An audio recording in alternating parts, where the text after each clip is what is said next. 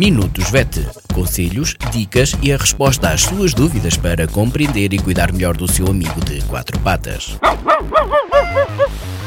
Minutos VET às quartas-feiras pelas 15h20, aqui na sua Vagos FM com a veterinária Ana Neves. Olá a todos, o meu nome é Ana Neves, sou médica veterinária na Clínica Zoo, Clínica Veterinária de Vagos. Bem-vindos a mais uma rúbrica Minutos VET.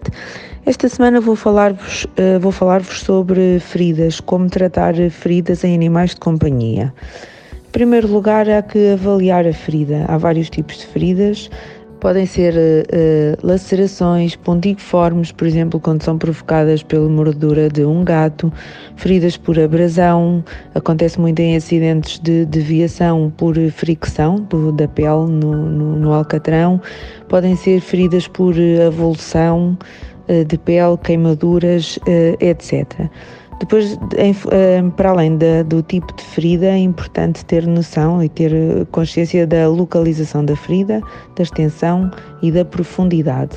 Há feridas que estão localizadas perto de orifícios naturais, como por exemplo os olhos, o que pode requerer um cuidado extra no seu manuseamento. Em relação à extensão, Uh, feridas muito extensas requerem um tratamento diferente e podem inclusivamente necessitar de hospitalização. Em relação à profundidade, a ferida pode uh, não um, atingir a profundidade completa da pele, pode ser uma ferida mais superficial, mas há feridas mais profundas que comprometem a integridade da pele e dos tecidos que se encontram por baixo da pele, como os músculos, inclusivamente em situações mais graves pode, uh, podem afetar órgãos internos e ossos. Uh, para além de, destes parâmetros, é importante verificar se a ferida está contaminada, infectada e inflamada, ou seja, contaminada se é uma ferida que tem corpos estranhos, portanto é uma ferida suja, um, infectada quando é uma ferida que tem uh, um chudado, que é tipo um líquido à superfície, uma, parece que é uma ferida úmida, se é uma ferida que tem tecidos mortos, que, que tem pus, que, portanto que tem um mau odor, é uma ferida infectada. Inflamada uh, é uma ferida que está vermelha, quente, inchada, que tem dor associada. Pronto, isto pode requerer um cuidado extra. No caso de feridas uh, simples, se a ferida tiver a sangrar, pode-se utilizar água, água oxigenada com uma compressa e fazer um bocadinho de pressão até estancar. A limpeza da ferida deve ser feita com soro fisiológico e utilizando uma compressa e regar, entre aspas, a ferida com, com soro, portanto, deixar uh, fluir o soro na, na ferida. Uh, depois de limpa, devidamente limpa, pode ser aplicado um creme uh, cicatrizante qualquer. O que é que é importante? É importante quando se for limpar a ferida pela segunda vez, retirar a quantidade de creme que, que está uh, da aplicação anterior.